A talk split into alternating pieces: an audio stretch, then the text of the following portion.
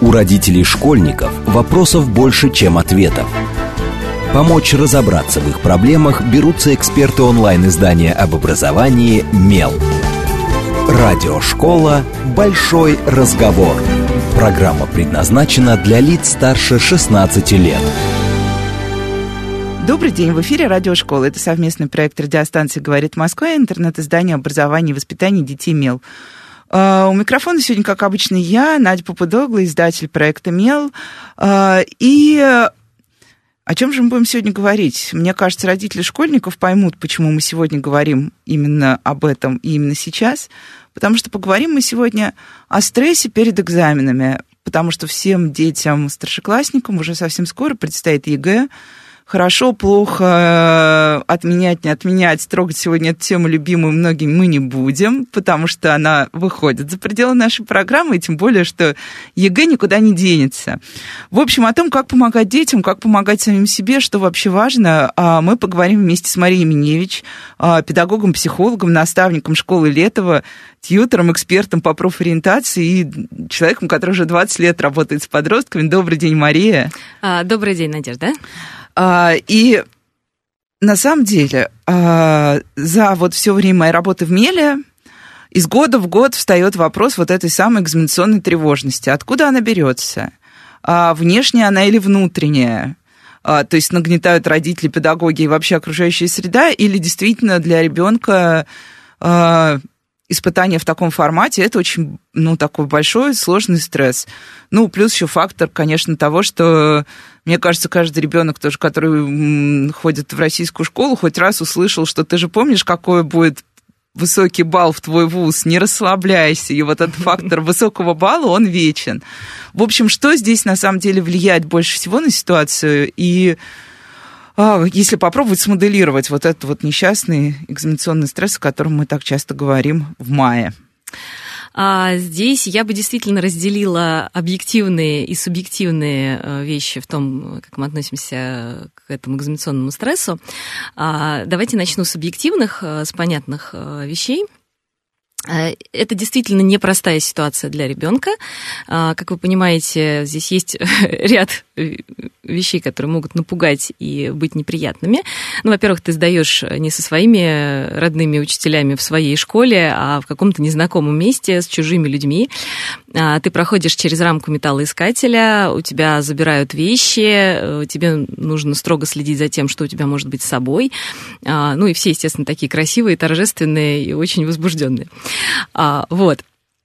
Кроме всего прочего, есть определенный порядок э, того, как нужно вести себя в аудитории. В общем, это много эм, информации, про которую надо знать, которая может оказаться неожиданной, непонятной, много каких-то довольно жестких правил. Э, естественно, дети боятся и э, того, какие будут э, задания, и того, что случится что-то непредвиденное, и Понятно, что в любой незнакомой ситуации у тебя это только увеличивается страх от этого. Вот. А, по поводу баллов, это скорее, на мой взгляд, к субъективным а, относится вещам. И э, здесь можно назвать несколько таких моментов. Во-первых, э, то действительно, насколько ребенок э, планку себе э, поставил своих результатов, и его семья в том числе. И это да, на самом деле, семья да, и на самом деле может быть э, двоякая вещь. Ребенок может понимать, что его результат один, родители могут рассчитывать на совершенно другой результат, а школа может рассчитывать на третий э, вариант. Я встречаю в своей практике, сразу скажу, что не, не обязательно в моей собственной школе, в которой я работаю, а, а среди коллег, а, два разных полярных отношения к ЕГЭ в школах. Есть ситуация, когда школа очень внимательно и очень много про это говорит, и, соответственно, и семья, и ребенок, они находятся ну, под таким когда у тебя много про этой информации, это, естественно, как бы очень повышает значимость и важность этого события. Я не могу, не, не назову это давлением, просто это все время ну, это как на Новый год. Если тебе два месяца рассказывают, что сейчас будет время чудес, ты все-таки так или иначе ждешь чудеса, даже если ты взрослый. Да-да-да, если тебе, э, так сказать, два года напоминают о том, что тебе же ЕГЭ сдавать, то рано или поздно этот момент наступает.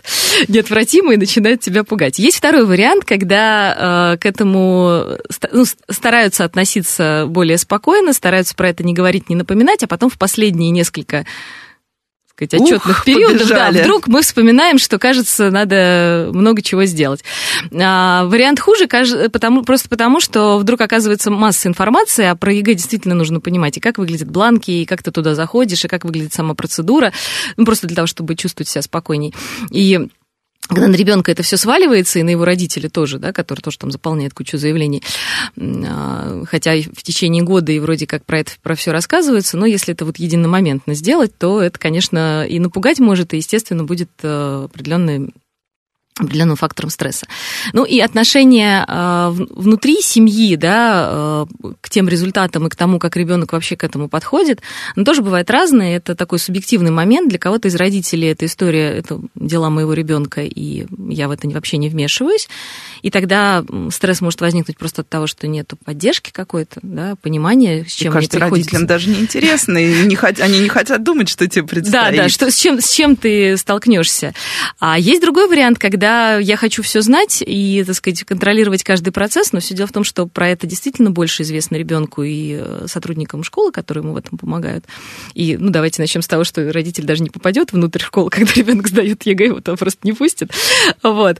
Поэтому здесь тоже невозможно, ну, как бы нельзя проконтролировать, но если ты все время этим интересуешься и все время только про это спрашиваешь, то, конечно, это будет дополнительным источником волнений и у ребенка, и у тебя самого, потому что если у тебя все время это в голове, как сдаст, какие результаты, что делать, а вот написали очередные новости, ну, это ну, вот про родителей я еще спрошу, но э, в первую очередь спрошу про форму, потому что, например, у нас есть такой, на Меле есть раздел блоги, и угу. у нас есть блогер-журналистка Юлия Рих, и она из года в год очень много пишет про ЕГЭ. А, и в том числе она пишет, что а, для как раз детей супер стрессовый является вот этот вот э, момент э, а, непосредственно антуража сдачи экзаменов, начиная с вот этой «купи три ручки в правильном...» э, Ну, как вот я недавно заходила в хозяйственный магазин, и там выставили такую прям подборку «Ручки для ЕГЭ», вот три ручки в упаковке, очевидно, те, которые подходят для того, чтобы заполнять бланки. Потом металлоискатель. Мы знаем, что на металлоискателях происходят разные, ну, не всегда приятные детям вещи, насколько они массовые, мы не можем судить, ну как, можем судить только по новостям. Угу. Вот. Дальше как бы вот эта история, что за вами следят, она тоже, ну, немножко кажется э, эм, неприятной. Да, Действительно ли вот это вот все такая тяжелая вещь для подростка? Или если мы не акцентируем на этом бесконечно внимание, как бы говорим, типа, расслабься, ну и что, что камера? У нас по всему городу, на самом деле, камеры. Это так. Э, у меня, например, ну, в школе, в которой я работаю, камеры тоже есть. И на самом деле в любой школе сейчас, ну, по крайней мере, в Москве, я понимаю, что могут быть э, слушатели и читатели из других городов. В Москве тоже везде камеры, поэтому сказать, что это так сильно э, влияет, нельзя. Другое дело, что там вроде как эти камеры непонятно, кто-то посмотрит, не посмотрит, а здесь типа тебя глаз, увидят, да. да, тебя увидят прямо сейчас.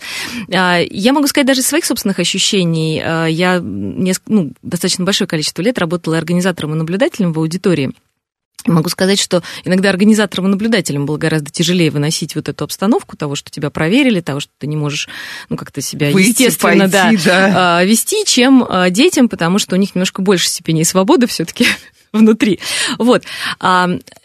Да, это действительно не очень комфортная обстановка и не очень дружелюбная, давайте так ее назовем, но она не катастрофично ужасная, и к этому можно адаптироваться. Для этого специально существуют э, пробники, Пробные, да. на которые стоит сходить. А, в этом году, наверное, актуально еще говорить про какой-то экзаменационный стресс, потому что ребята этого года а, не сдавали ОГЭ. Это дети они ковида, да, да. Они, они не проходили эту историю, когда был, э, когда а, были экзамены в девятый класс, а, поэтому сходить на пробник это важно. Ты, по, по, по крайней мере, чаще всего эти а, пробные экзамены проводятся в тех же местах, где у тебя, скорее всего, и будет э, ну, или основной, похожих, да, по или, крайней ну, мере. близких, да. Э, которые расположены в этом районе. Вот.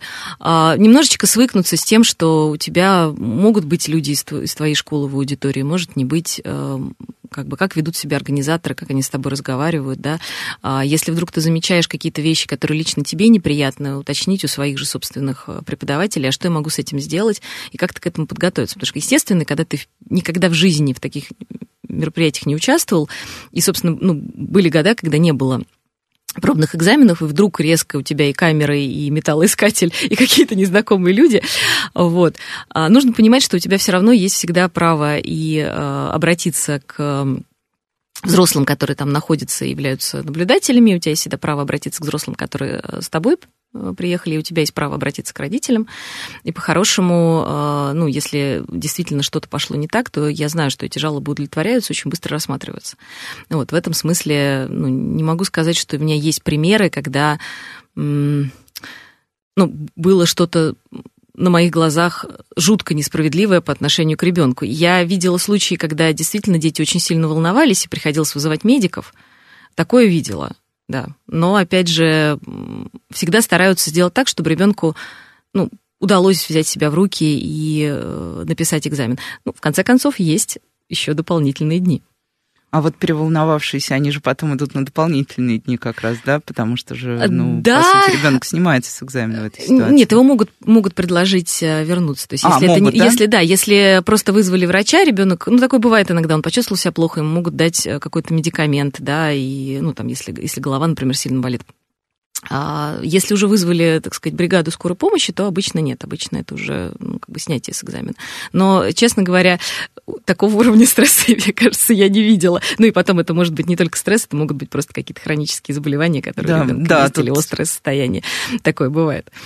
Вот. Но в целом, а, первое, это попробовать сходить, посмотреть, как ты себя вообще чувствуешь, обсудить с людьми, которые с тобой а, в этом процессе участвуют, прежде всего от школы, что ты можешь сделать а, из разрешенного, что тебе поможет. Да? Какую-то удобную одежду, что взять с собой из разные годы по-разному относились к еде, но в любом случае есть возможность хотя бы оставить вне аудитории что-то, что, может быть, тебе нужно съесть там перед экзаменом, потому что тебе нужно, чтобы у тебя голова хорошо работала, и нужно там конфетку, например, какую-то съесть. А, не, не помню, разрешали ли в последние годы брать с собой а, каких, какие-то игрушки или что-то подобное, но дети иногда это делают. А вот если глазами вот человека, да, вот вы были наблюдателем, как вот, как выглядит вообще эта аудитория? Сразу видно всех, кто волнуется? Вот я ни разу, если честно, не была на живом ЕГЭ, поэтому у меня очень умозрительное представление о детях в этот, в этот момент. А, Крайне рекомендую попробовать это на собственном опыте. Есть даже такой проект, я не уверена, что он проходил в Москве, родить, э, Да, ЕГЭ для про- родителей. Да, ЕГЭ для родителей Вот, был, был, и, да. ну, я знаю впечатление. Я побоялась завалить. Ну, это та, та, та же самая, да, та, та же самая реакция, как у ребенка, конечно. А, Все боятся это завалить, но имеет смысл э, как раз в, в этом и смысл э, пройти. А Когда дети, собственно, говорят, что я боюсь завалить, поэтому не иду на пробник, это ровно та история, которую давай-ка мы сходим, Надо если ты завалишь, ты будешь, да, ты будешь понимать, как это.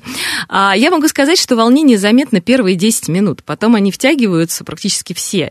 И дальше уже э, никаких вопросов про волнение нету.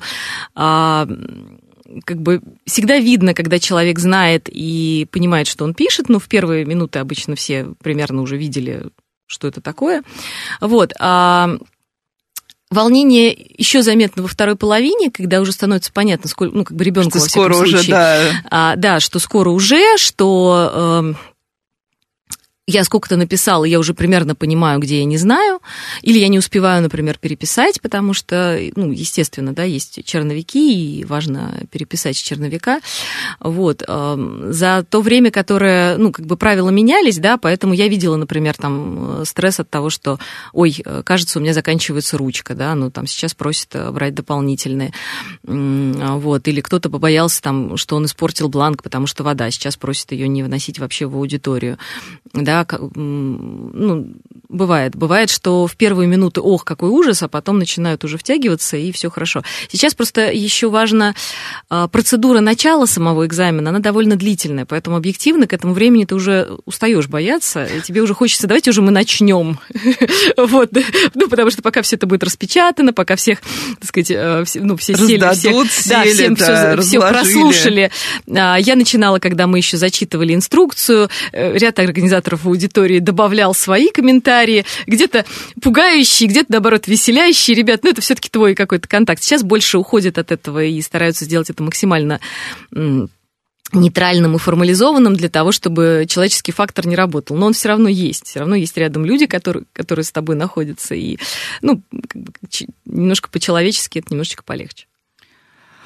А, и вот тоже, раз мы упомянули вот этих вот ребят, у которых не было ОГЭ, Угу. А, вот есть два прям принципиально таких два лагеря принципиальных противников.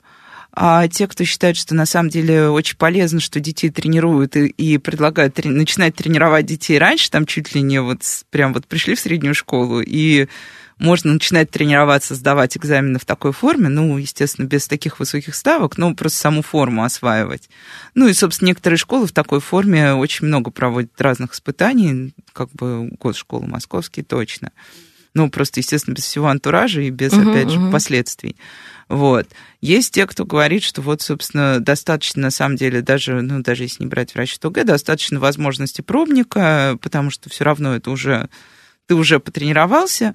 Вот что лучше с точки зрения как бы восприятия этого ребенка? Просто я, например, всегда против любой тренировки испытаний, потому что мне кажется, что, а, ну, как бы, когда этих тренировок много, в конце ты начинаешь к этому относиться немножко так уже, ну, я же столько раз тренировался, что там вообще, вот, ну, мне кажется, есть такой вариант.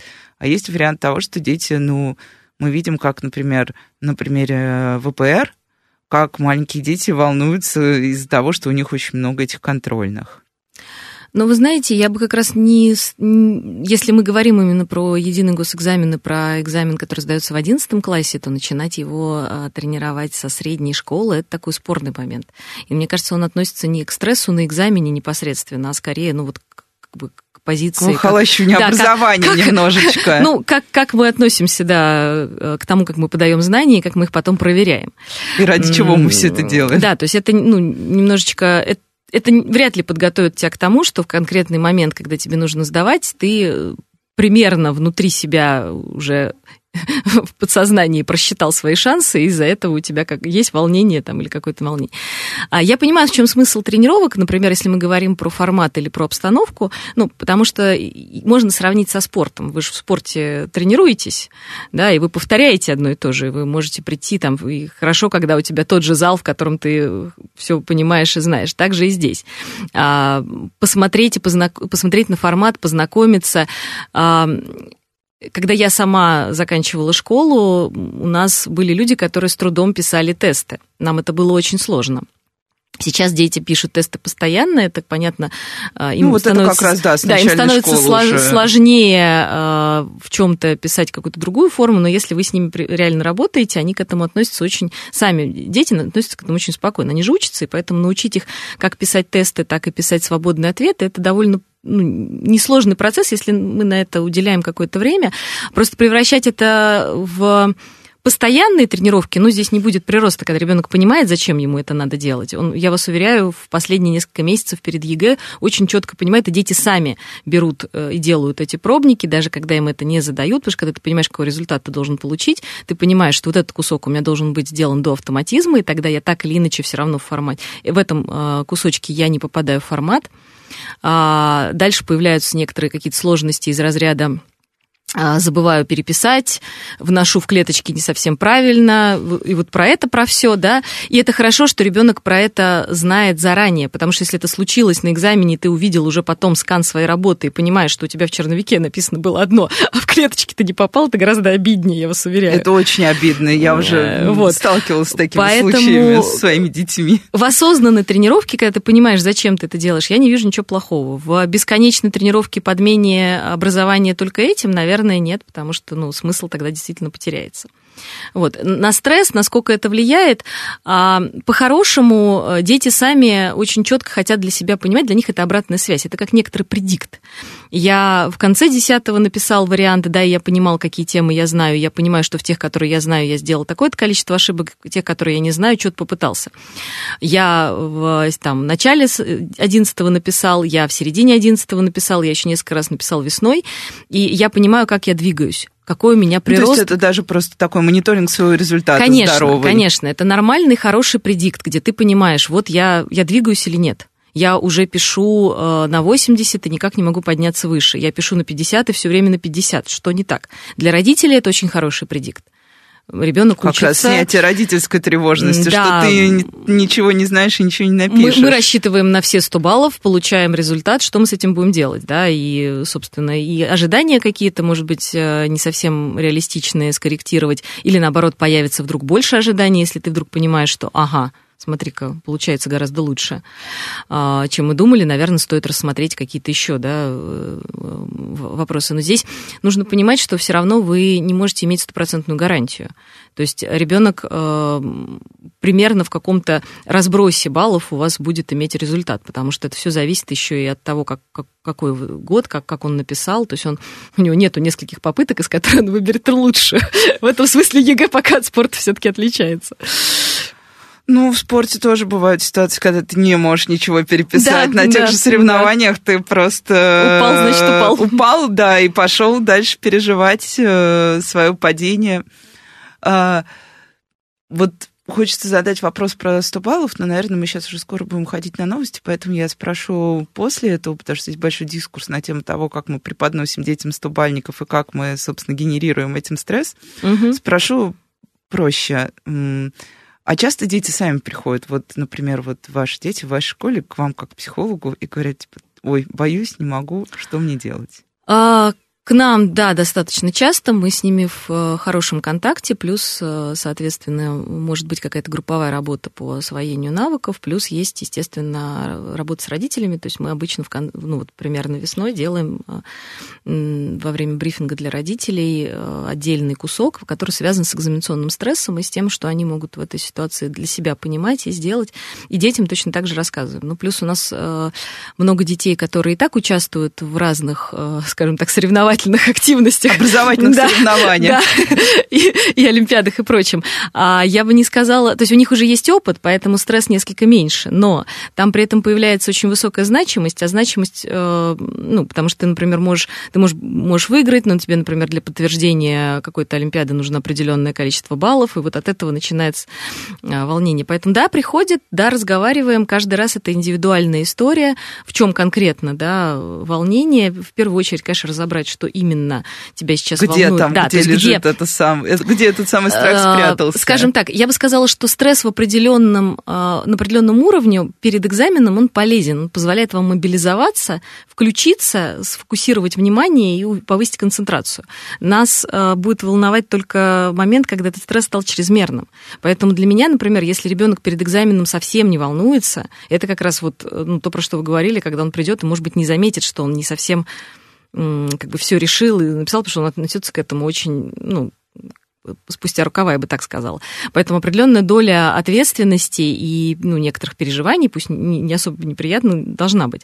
Вот. А когда это уже становится чрезмерным, и для человека это ну, прям ступор какой-то, ведь э, чаще всего дети приходят с чем? Я так волнуюсь, что я не могу написать то, что я мог бы сделать. И вот как только они видят разницу, а для этого нужно, собственно говоря, тренироваться, вот тут и появляется история про а, давай подумаем, а что именно. Тебя волнует обстановка, тебя волнует, что а, ты сталкиваешься с какими-то заданиями, которые незнакомы, и ты сразу впадаешь в какое-то такое состояние, не знаю, как это решать, да. Тебя волнует результат, тебе что-то такое сказали, э, от чего прям напиши этот пробник или напиши этот результат, иначе, иначе что? что случится? В целом-то ничего. Ну и, собственно, это уже первая, ну нет, не первая, на самом деле, но хорошая оптимистичная нота. Мне кажется, родителям важно и детям помнить, что на самом деле, да, конца света не наступает, даже если ты не очень высокие баллы набрал. А, но про родителей сейчас отдельно, как раз э, сразу после новостей. Оставайтесь с нами, это Радиошкола. У родителей школьников вопросов больше, чем ответов. Помочь разобраться в их проблемах берутся эксперты онлайн-издания об образовании «Мел». Радиошкола «Большой разговор». Добрый день, в эфире снова радиошкола. Это совместный проект радиостанции «Говорит Москва. Интернет-издание образования и воспитания детей МЕЛ».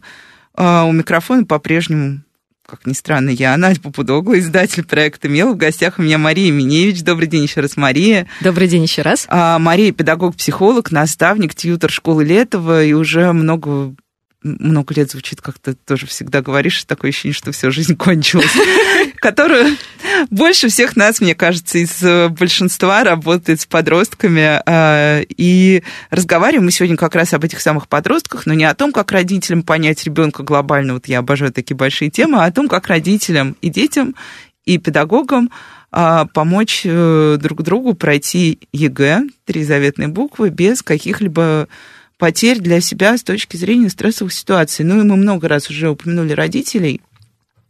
У меня есть э, такое ощущение, когда вот я, например, э, э, в Меле тоже есть рубрика «Вопросы-ответы». Чем ближе ЕГЭ, тем больше вопросов от родителей, это реальные люди, которые пишут реальные угу. вопросы, начинают приходить на тему экзамена. А, и вот эти вопросы я для себя называю как а, стадия «мы покакали», возвращение вот этой стадии. Угу. В этом нет ничего уничижительного, но это очень показательный момент, когда родитель, который сначала говорил «мой подросток», там «моя дочь», «мой сын», начинает писать «мы готовимся к экзаменам». Точно так же, как раньше там вот было в детстве, там «мы сделали то-то». То есть Естественно, это не все родители, но очень у многих родителей есть вот эта вот э, направленность того, что к экзамену готовится вся семья. А, и вот тут вот вопрос э, такой, как родителю вообще отстроить... Ну, понятно, что сепарация сложная тема. Да, это большая тема. Да, отдельная.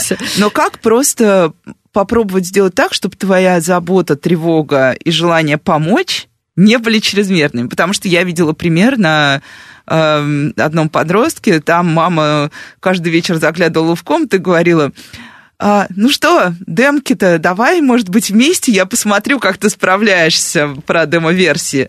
Ну вот ребенок очень жаловался, был недоволен, потому что он хотел смотреть демо-версии без маминого присутствия. И я его очень в этом понимаю.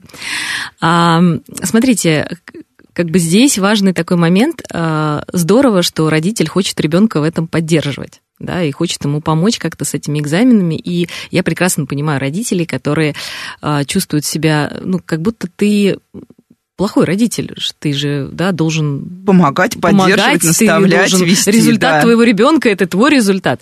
И тут очень важный момент собственной установки. Э, нет, это ребенок заканчивает школу, это его результаты. Э, как бы мы не хотели вспомнить его детство и, возможно, только и он стоял на стульчике, да, и рассказывал стишок, но нет, это он будет гордиться за эти результаты, это его ответственность.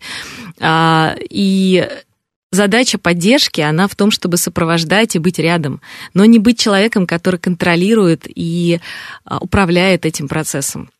Бывают родители, которые, э, ну и чаще всего это родители, которые много понимают про образование и вполне возможно сами внутри работают, которые просто берут на себя функции и учителя, и сопровождения, и всего-всего, и фактически... Да, и фактически в этот момент вы перестаете быть родителем, потому что родитель это человек, который обеспечивает... Мне кажется, да, на примере ковида мы очень ярко увидели, как плохо, когда родители вдруг превращаются в педагогов, особенно если им еще это начинает нравиться, ну, дети и, часто и, разочаровываются. Или, или им это не начинает нравиться, но им кажется, что другие они люди... обязаны. Да, они обязаны, и другие люди делают это хуже, и на самом деле здесь очень двоякая позиция, потому что когда ты как родитель э, понимаешь, что то, чему учат твоего ребенка, и то, как это делают, это действительно не соответствует твоему представлению о результате, понятно, что ты должен вмешиваться. Но ты не человек, который будет действительно одновременно сидеть на нескольких стульях.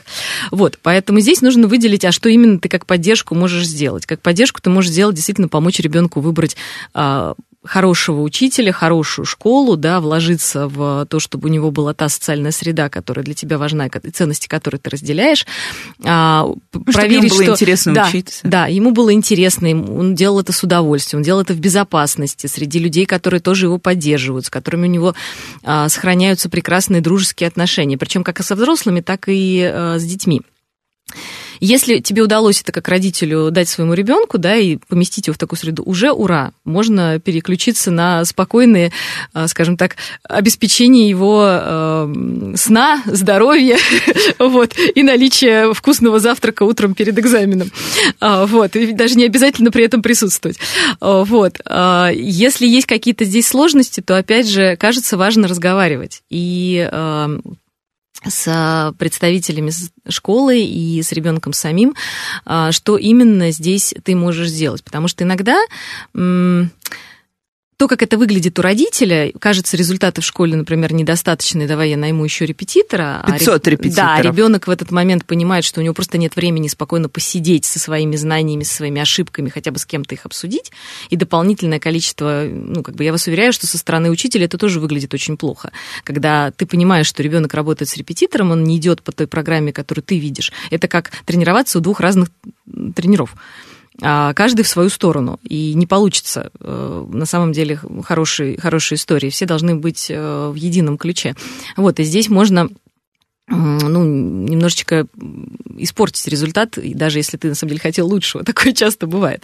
Вот, поэтому, а, кажется, в этой ситуации важно а, иметь контакт с ребенком и проговорить с ним, а какая, собственно, ему помощь-то нужна. Ему нужно, чтобы мама оставалась мамой, ему нужно, чтобы папа вечером занимался с ним спортом, возможно, да, а не спрашивал, Физикой. написал ли ты демку, и давай-ка мы с тобой... Или, такое иногда бывает, спросив, слушай, как у тебя там, да, будет важно, что ты посидишь рядом и увидишь, особенно собственно, как выглядит этот ЕГЭ. А может быть, даже порешаешь задачки на скорость. И это тоже для ребенка будет какой-то такой интересной штукой. Ого, ничего себе, а мои, так сказать, э, старики-то еще могут. И на самом деле, э, когда ребенок видит, что люди с искренним интересом внутри этого процесса начинают проходить то же самое, что и он, я вас уверяю, что отклик идет мгновенный. А, час триумф моего ребенка, но он заканчивает начальную школу, и у них идут вот эти все диагностические работы, угу. которые пишут в четвертом классе, а что я, ну, как бы он считает там, что ты много читаешь, ты много пишешь, а, ты работаешь с буквами, словами, вот, и он меня попросил помочь ему с одним заданием, и я завалила, потому что в моем детстве не было орфограммы. Я так за 4 года его школы и не научилась четко правильно выделять все орфограммы. Я понимаю их смысл, понимаю, что это такое, но а, задание я провалила, и ребенок мне сказал, ладно, я понял, ты мне не поможешь, иди, пожалуйста, отсюда, я буду дальше разбираться сам. Ну, примерно та же история была с моим собственным ребенком, когда я посмотрела на задание и сказала, я знаю, как, на, как написать правильно, но не могу тебе объяснить, почему. А нужно именно объяснить, по какой э, причине ставится там та или иная запятая. Это было очень э, забавно и весело в этот момент. И для меня, как для родителя, это было стимулом э, посмотреть сами задания, понять, э, ну, собственно, что это будет, и посмотреть немножко как бы со стороны на своего ребенка для того, чтобы вытащить тот кусочек, где, возможно, ему нужна моя помощь, и точно оставить э, в покое тот кусочек, где он сам справляется. Потому что, ну, тут э, момент такой, э, это один из экзаменов его жизни э, важный, не спорю, рубежный, очень э, им самим переживаемый, но это не, ну, не конец света, если честно. Экзамены можно пересдавать. А, вузы... Об этом почему-то забывают да, все. Да, да, и на самом деле примеры, когда люди пересдают экзамены, сами уже поступив в вуз, у меня есть в практике, они очень позитивные. Вплоть до того, что ребенок забрал документы и поступал в другое учебное заведение, поняв, что он не хочет учиться после первого курса и пересдав прекрасные экзамены. Чудесный, совершенно не, един... не единичный пример. А, я знаю, что сейчас Иногда семьи принимают решение вообще взять year и э, оставить время подготовки к экзаменам, особенно если это связано с какими-то проблемами со здоровьем или, и, или жизненной ситуацией. Такое бывает, что ребенок в 11 классе вдруг решает, что он хочет чего-то другого. И этот предмет, который он для себя сейчас, может быть, хочет выбрать, он его не изучал на таком высоком уровне, на котором ему нужны результаты. Бывает такое, и тогда тебе дополнительный год нужен именно для этого. Ты можешь попробовать там э, пойти э, поработать, ты можешь где-то попробовать поучиться, но да, не обязательно. Для, ну, как бы связывать полностью свою жизнь только с единственным экзаменом, который ты сдал, и вот после этого там И все, и ничего больше изменить нельзя. После этого якобы. продолжается, да, та же самая жизнь, и э, всегда нужно держать в голове, что у тебя есть разные варианты того, как это пойдет. Э, да, это нужно сдать, но это в том числе нужно сдать для того, чтобы закончить школьную историю и войти немножко в другую, да, взрослую жизнь. И в этом смысле действительно полезно иногда отстраниться и посмотреть, что вот это же мой взрослый ребенок, он уже фактически выходит и становится со мной на равных каких-то партнерских отношениях. И здесь занимать позицию «я контролирую и про все управляю», ну, это такая спорная история. Кому-то, может быть, это и супер нужно, но вопрос, когда вы остановитесь. Ну, а есть ли какие-то действительно вещи, на которые родители должны обращать внимание? а, потому что, ну, вот у нас есть стандарт, ну, там тоже описываются какие-то красные флажки во множестве ситуаций, что ребенок, например, вместо того, чтобы готовиться, вот как э, красный флажок для родителя, он должен повторять, а он целый день Возле а, ТЦ сидит с друзьями. Да, здесь есть. А, я бы сказала, что тут мы должны понимать, что может быть а, какое-то накопленное количество да, нервного напряжения или какая-то острая реакция, да, и, ну, в зависимости от э, будут немножко разные вещи. Но я бы э, свела вот эти красные флажки к трем группам. Есть физиологические проявления, обычно это когда острая реакция. Ну, вы понимаете, это будут слезы, это будут жалобы на какую-то психосоматику, на головную боль, на то, что руки дрожат, все мокрые. А сон бесконечный. Нарушения сна будут, и нарушения аппетита, естественно, будут. Э, Причем, ну, и как бы и, и много есть, и есть только сладкое, и там не спать, и э, спать очень долго. А, вот. Это все, что со стороны организма. А к этим вещам мы относимся внимательно и не считаем, что если ребенок пожаловался на какое-то недомогание, то можно, как бы сказать, ему... У ну, всех болит голова. у всех болит. А если он один раз пожаловался, то, может быть, э, так сказать, давай подождем, а если это продолжается в течение, ну, скажем так, недели или даже двух, и туда при, прибавляются еще какие-то симптомы, то это повод в том числе э, обратиться как минимум к медикам и посмотреть, что вообще происходит, потому что ну, у детей действительно бывают яркие реакции, и со стороны здоровья важно понимать, что все более-менее хорошо. Со стороны режима в том числе режима прогулок, режима спорта, режима сна, режима питания. Это важный момент. Дальше это определенные э, психологические и поведенческие э, флажки. И здесь, если ваш ребенок э, говорливый, веселый, замечательный, и вдруг вы понимаете, что в течение недели-двух этот ребенок закрывается в комнате и вообще никак не выходит к вам разговаривать, то кажется, это уже большой красный флаг. А, здесь смысл какой? Если резко меняется поведение, вы привыкли видеть своего ребенка молчаливым, не особо общительным, и вдруг из него начинает сыпаться да, много-много-много, причем какой-то достаточно бессвязной информации относительно экзаменов или подготовки или еще чего-то, кажется, он волнуется. Первое – это кардинальное э, изменение поведения. Второе – это когда ребенок категорически вообще ни слова про ЕГЭ не говорит. Вообще-то дети, когда они терпят, ну, нормальном стрессовом состоянии, они его э, как бы держат э, и понимают, что это ну, как бы нормальный уровень, они много говорят о своей подготовке, они много говорят о том, а, что они сейчас делают, они про это говорят, про свои планы и про что-то. Вот если ребенок категорически избегает этой темы, не в смысле вы каждый день по пять раз спрашиваете его про ЕГЭ, он говорит, мам, пожалуйста, можно все сделал, Все сделал, да. все сделал. А скорее просто не вообще не хочет говорить про экзамены, уходит от этой темы, э, про результаты, а, совсем-совсем не звучит в его словах вообще какая-либо подготовка, то да, наверное, стоит про это спокойно поговорить. И, может быть, начать даже с тех взрослых, которые видят его в школе, для того, чтобы понимать, а что, собственно, там происходит, в какую сторону копать, не надо так сразу же прям а, в лоб. Что еще мы можем наблюдать в поведении? Ну, резкие эмоциональные какие-то всплески, да, то есть когда у нас прям, а, может быть, какая-то агрессия или, на, или слезы, да. Вот смех, слезы, да, да, смех, слезы. Хлопанье дверями.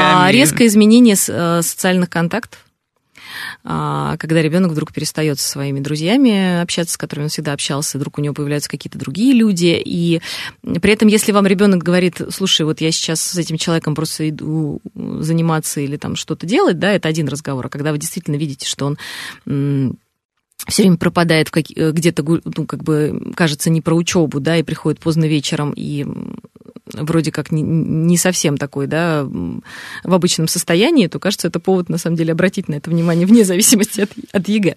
Есть еще некоторые не знаю, насколько это со стороны родителей заметно. У меня были родители, которые быстро замечали, э, были родители, которым сложно это было оценить. А, во время сильного стресса э, меняются когнитивные функции, и человек, у него, ему может быть сложно удержать фокус внимания, он начинает все время перескакивать с темы на тему, ему сложно поддержать разговор в едином ключе. Это прям видно, как такая нервозность. Потери в памяти из разряда «я не помню» готовился, не помню, делал, не помню. Ну, то есть, как бы я не вот помню, я как раз хотела ел спросить, я... бывает ли такое прям на экзамене, что из-за стресса ты взял а, и забыл, как да, иногда описывают? Да, да, бывает. Но когда у вас ребенок не, не в момент экзамена, вы его там не видите, а когда он у вас дома регулярно говорит, я не помню, да, был, ел, куда ходил, то есть у него явно какой-то такой момент, что он э, свой обычный ежедневный рутинный день прям совсем не помню, то, скорее всего, это момент, на который стоит обратить внимание. И это такие красные флажки. Если же говорить про общее состояние, если это острая история, и красный флажок в виде там сильной истерики или еще чего-то, мы стараемся, ну, как минимум, да, а, помочь и обеспечить свою поддержку рядом и перевести ребенка в какое-то безопасное место и точно сказать, так, давай вот сейчас мы это все останавливаем, да, мы сейчас вообще не про экзамен, мы сначала успокаиваемся. И сначала это всегда вопрос состояния здоровья, а потом уже всех результатов или еще чего-то.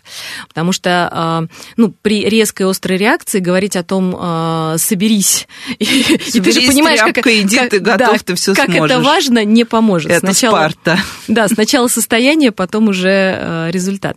А если говорить о том, что можно сделать, ну, собственно, у нас с вами до первого экзамена примерно чуть больше двух недель. Да. Сейчас, сегодня же 15 да, да, сегодня же, ну, соответственно, две недели.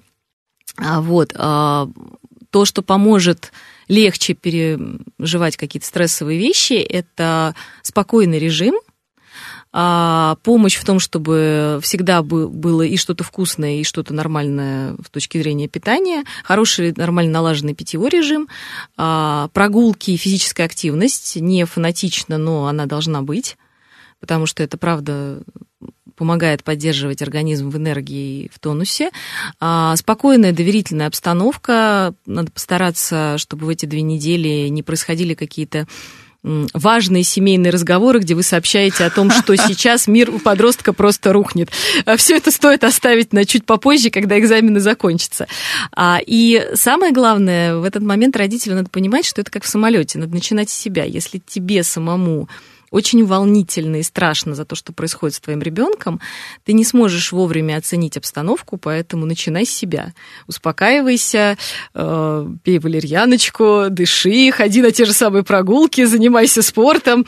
Э, вот. Но самое главное не передавать свое собственное волнение за результат, потому что в резонанс мы входим очень быстро, очень легко, особенно с близкими людьми. Вот, здесь тоже важно. А люди, которые будут рядом с вашим ребенком, когда он сдает экзамен, важно, чтобы они были в хорошем хорошем, позитивном, спокойном настрое. И я знаю родителей, которые на момент экзаменов, э, правда, просили присмотреть тетю старших э, братьев и сестер, а сами уезжали, если они не могли выдержать вот этот вот э, напор. Э, кажется, что э, либо ты справился с собой и был совершенно спокоен и помогал, либо ты помог немножко другим способом. А, кстати, вот тоже такая история, что многие родители вот на этих финальных неделях начинают, например, лишать детей гаджетов, начинается вот это вот не включаем приставку, у тебя и так большая нагрузка, поменьше телефона, причем даже это не в плане наказания, да, что вот ты там мало занимаешься, заберем у тебя все.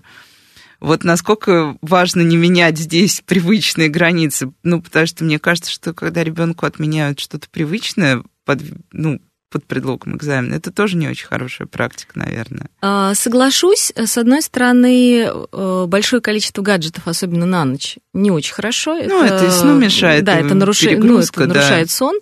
И на самом деле довольно большое количество игр или там просмотра роликов на Ютубе это перегрузка нашей ментальной системы. То есть, ну, это много информации, которую ее грузит. Я обычно подросткам про это и рассказываю, что чем больше вы, если вы параллельно с подготовкой начинаете еще что-то смотреть, или у вас фоном идет какой-то звук, не, не, не музыка без слов, а просто да, там радио или новости или Сериал, еще что-нибудь. игра, вы да. очень сильно перегружаете свою ну, как бы, систему, и ну, на самом деле ситуация, когда у вас вступ, вы как раз вот в, ровно в ступоре ничего не помните, это вот ровно она, потому что...